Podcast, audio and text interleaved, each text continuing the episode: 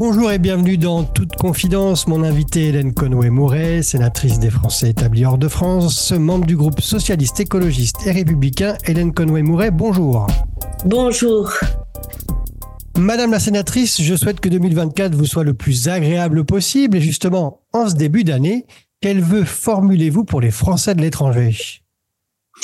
Bah, Mes vœux d'abord euh, vont à ces Françaises et ces Français de l'étranger que j'ai l'honneur de représenter au, au Sénat, des vœux de, réussite, de santé et de bonheur personnel, et puis le, vœu collectif de, de la paix, du retour de la paix, parce que aujourd'hui nous assistons à, à des massacres de, civils, que ce soit dans la bande de Gaza, que ce soit en Ukraine, euh, l'oppression euh, des femmes euh, en Afghanistan, en Iran, et donc nous avons beaucoup de violence dans un monde très troublé, avec euh, des échéances euh, électorales importantes dans un très grand nombre de pays.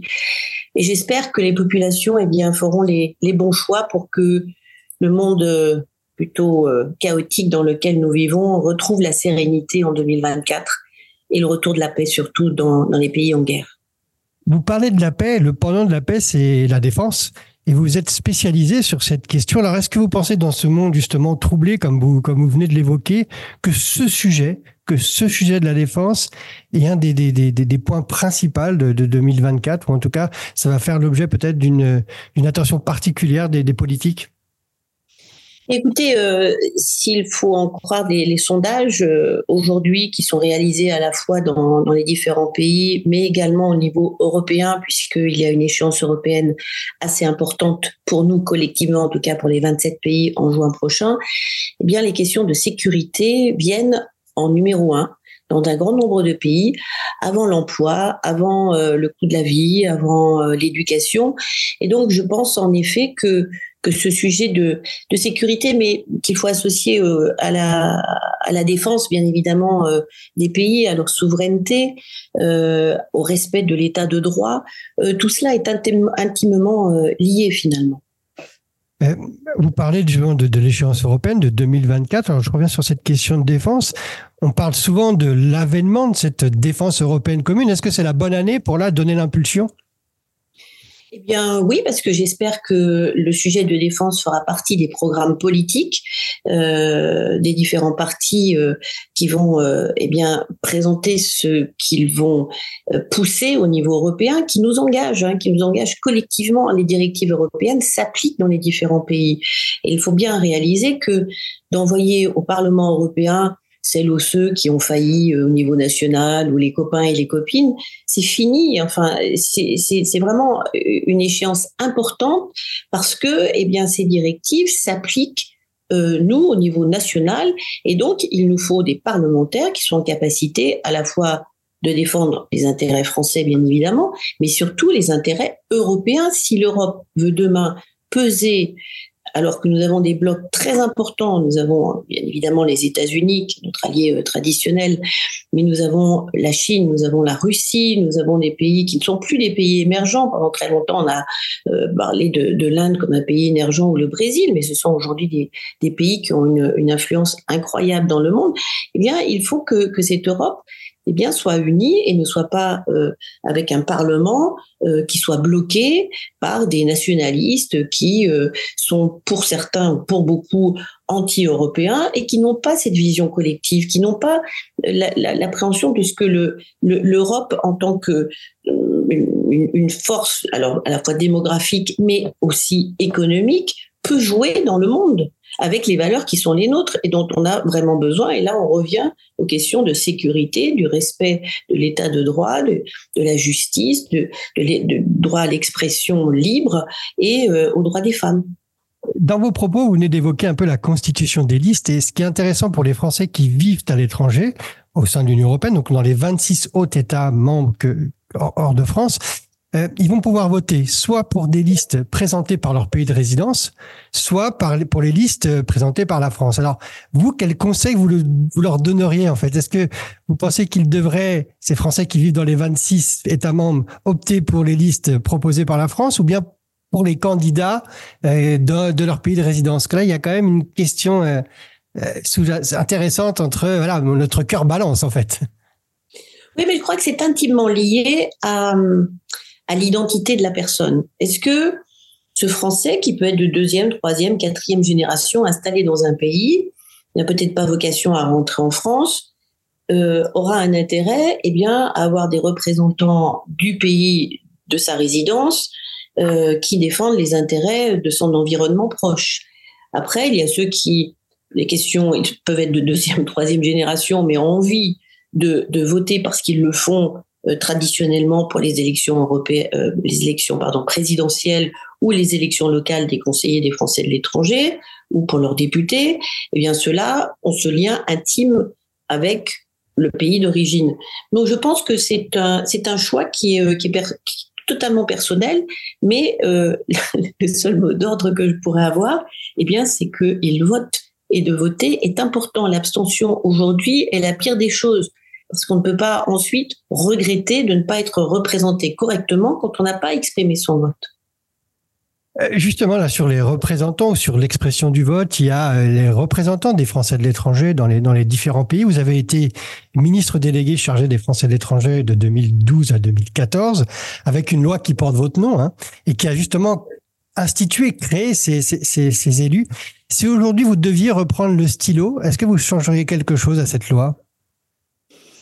Je crois que, euh, alors, oui, ce que je changerais, mais vous savez, le changement se fait, euh, et depuis dix ans, euh, tous les trois ans, il y a religieusement des rapports qui sont, qui sont commis pour justement ajuster, pour certains qui disent oui, il faut tout revoir, et puis finalement, quand ils regardent les fondamentaux de cette loi, ils se disent que elle était, elle allait dans le bon sens, c'est-à-dire d'avoir une représentant, une représentation locale, une représentation au plus proche des euh, quotidiens des Françaises et des Français qui, euh, eh bien, par le biais de, de, ces conseils consulaires, par le biais de ces conseillères et conseillers, peuvent avoir une expression qui, d'abord, euh, s'exprime localement pour des questions qui peuvent être personnelles, mais qui peuvent aussi, euh, finalement, euh, eh bien, se retrouver être un, une problématique qui doit être traitée, soit sur le plan législatif, soit sur le plan réglementaire, mais qui mérite d'être propulsé au niveau du Parlement, voire du gouvernement. Et donc, sans ce relais-là, eh bien, on, se retrouve avec euh, des décisions politiques qui sont coupées euh, du quotidien. Et c'est ce que l'on reproche aujourd'hui euh, aux politiques, c'est d'être hors sol pour certains, c'est-à-dire de ne pas avoir cette connexion. Et ces élus locaux, eh bien, pour moi, sont le, relais et le point le plus important, parce que sans vous, eh bien, nous n'avons pas la réalité telle qu'elle s'exprime, telle qu'elle est vécue euh, dans des pays euh, très différents et pour lesquels nous avons besoin de prendre des décisions qui euh, soient adaptées soit à la réalité locale, soit collectivement pour le bénéfice de tous. Donc, je ne changerai pas la, constitution des, des, conseils consulaires, de ces élus locaux. Je pense qu'il peut-être qu'il en fallait plus. Mais vous savez, nous avons euh, des règles et, la loi à respecter, euh, euh, eh bien la, loi française, à savoir une représentation proportionnelle au nombre d'inscrits.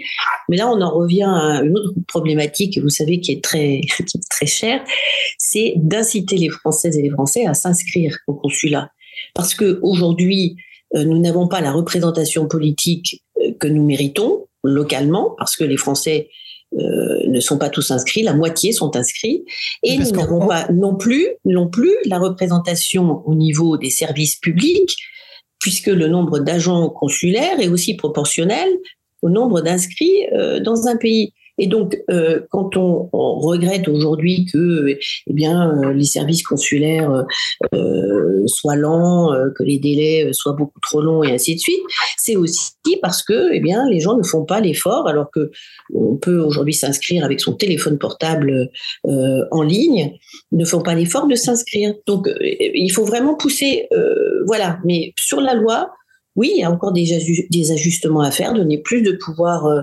euh, justement à ces conseillers, à ces élus locaux, pour qu'ils puissent exercer au mieux leur fonction qui euh, est essentielle à mes yeux. Est-ce que ça frotte un peu parfois sur les compétences entre l'administration et, euh, et, celle des, des, des élus? C'est ce que vous, vous dites. C'est pas les compétences, vous savez. Le problème, c'est que l'administration, euh, euh, depuis toujours, n'a pas eu des élus qui leur demandent des comptes. Localement et que et qui les aiguillonnent comme les parlementaires le font avec les ministres. Moi, c'est une une de mes, vous le contrôle de l'action du gouvernement. Ah, vous, vous l'exercez euh, localement, hein, les élus l'exercent localement, c'est euh, le contrôle euh, eh bien de, de, du service public. Voilà, avec euh, des dérèglements et des choses qui ne vont pas, que vous signalez. Et l'idée, c'est que le signalement n'est pas une critique, vous n'êtes pas là pour surveiller, vous n'êtes pas là en inspection, mais c'est bien une façon eh bien d'améliorer les choses. Ah bah, justement, vous parlez d'amélioration et Madame Conoé Mouret, euh, euh, lors de, la campagne électorale sur les sénatoriales, vous nous aviez dit vouloir améliorer l'image des Français de l'étranger et notamment auprès des sénateurs. Alors, ces Français expatriés, est-ce que euh, ils sont toujours mal considérés, pour ne pas dire mal aimés? Oui, absolument. Vous savez, on n'utilise toujours pas le terme de diaspora en France. On n'ose pas. Hein on, comment la France a un rapport tout à fait euh, particulier avec celles et ceux qui partent. Euh, on considère que ce sont des nantis, forcément, euh, puisqu'ils euh, sont partis et qu'ils sont partis euh, pour faire de l'argent. Pour, je ne sais pas si c'est lié finalement à, ce passé colonialiste, hein, où les colons, en effet, étaient, étaient envoyés pour représenter la France avec un grand nombre de privilèges. Et puis, on oublie quand même que beaucoup sont partis forcés pour des guerres de religion, euh, guerres civiles, pour des raisons économiques. Euh, et donc ça, c'est le côté négatif qu'on veut peut-être oublier de notre histoire, hein, avec un certain nombre de, vagues. Hein. il faut se souvenir des Huguenots quand même, une période plutôt tragique de notre histoire. Et donc peut-être de vouloir ignorer ces périodes difficiles et puis se concentrer simplement euh, sur ceux que qu'on envoyait à l'étranger et puis aujourd'hui être mal à l'aise avec ce, passé colonialiste également et de se dire que que finalement ceux qui partent bon ils partent et puis on les oublie. On voit bien j'ai commis en 2015 un rapport sur le retour en France mais très peu de choses ont changé. On ne facilite pas le retour on, ne prend pas en compte les acquis, qu'ils soient professionnels, linguistiques et autres, de ceux qui rentrent. Et on, ne valorise absolument pas euh, cette partie comme si euh, finalement il y avait un grand trou noir hein, dans la carrière de celui ou de celle qui euh, a fait le choix de partir à l'étranger et qui revient renforcé de, de mille bonnes choses, tant sur le plan personnel que professionnel. Donc on aurait toujours un peu l'expatriation honteuse. Oui, absolument. Toujours les mal aimés. Je vais organiser aussi au, Sénat un, colloque justement euh, sur les Français de l'étranger pour essayer de, mettre euh, en valeur un certain nombre de personnes euh, qui aujourd'hui, tel le, cuisinier Terry Marx par exemple, qui est parti avec son CAP et qui aujourd'hui est à la tête de restaurants étoilés en France et ainsi de suite. Mais c'est grâce à cette expérience à l'international qu'aujourd'hui euh, il, est devenu ce qu'il est. Et, c'est quelque chose de, de, très bien dont tout le monde finalement bénéficie mais nous ne sommes pas collectivement en capacité de le reconnaître et euh, prendre pour exemple le fait que euh, le ministère des Affaires étrangères soit celui qui régulièrement depuis une trentaine d'années est la variable d'ajustement budgétaire quand on a besoin de quelques crédits, parce qu'on se dit que ça se verra beaucoup moins bien évidemment à l'étranger si on supprime des postes et on supprime des crédits, mais aussi parce qu'on ne pense pas que c'est une, une priorité. Et, et aujourd'hui dans le, monde, et là on, on, boucle la boucle du sujet de défense que vous avez évoqué tout à l'heure, euh, eh bien, euh, où est la diplomatie française? Quelle est la place de la France?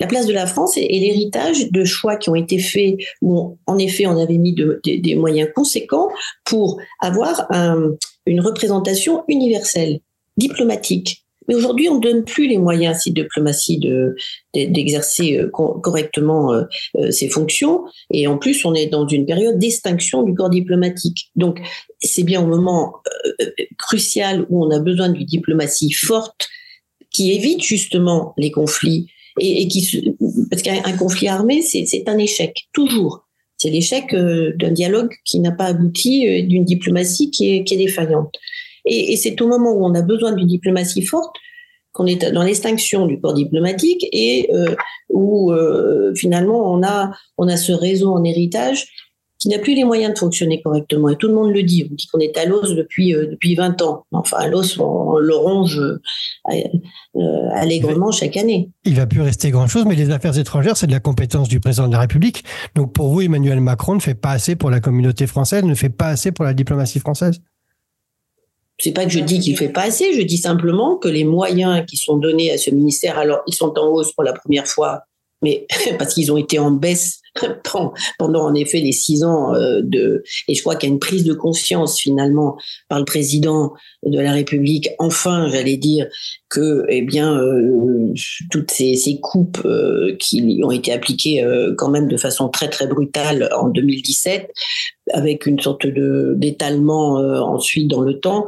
Et puis aujourd'hui une prise de conscience que c'était peut-être pas les bonnes choses à faire. Donc ce qu'on nous annonce qu'on des comment des ajouts historiques, c'est pas du tout historique. On est en train de boucher les trous qui ont été creusés euh, depuis six ans, en effet, par ce euh, par ce président, mais également euh, précédemment. Hein, on va pas charger.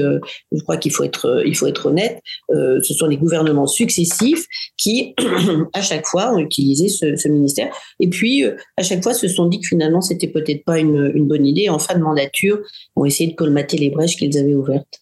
Vous parlez des gouvernements précédents et, François Hollande, qui a précédé Emmanuel Macron, était du Parti socialiste. Alors en conclusion, Hélène Conway-Mouret, le Parti socialiste, il en est où aujourd'hui? Le Parti socialiste est en train de se reconstruire. Je crois que le fait, l'arrivée au pouvoir a, a drainé finalement euh, toutes les forces vives du parti qui travaillaient et qui se sont retrouvées dans l'exercice du, du, pouvoir avec un parti euh, qui, dans ces instances, finalement, s'est retrouvé à l'arrêt. Et puis, euh, en fin de mandature, euh, a eu du mal à, à, relancer la machine, puisque un parti, de fait, c'est la formation politique euh, de la jeunesse, hein, de, enfin de, de, ces cadres euh, également. Je crois qu'il y a eu un, là un, trou hein, dans, dans, dans, cette, euh, dans cet exercice-là. Euh, je pense que c'est un parti qui, euh, qui a exercé le pouvoir et, et qui peut être en mesure de le faire à, à nouveau avec des personnalités qui seraient en capacité finalement de de faire vivre euh, l'espoir euh, d'une France euh, forte, d'une France stable, d'une France qui respecte ses institutions, d'une France qui laisse sa place à chacune et à, chacun et qui reconnaît ceux qui ont décidé de partir vivre à l'étranger comme étant des Français à part entière. Merci Hélène Conway-Mouret. Chers auditeurs, je vous souhaite une excellente année 2024 sur nos antennes et je vous donne rendez-vous très prochainement pour une nouvelle interview en toute confidence.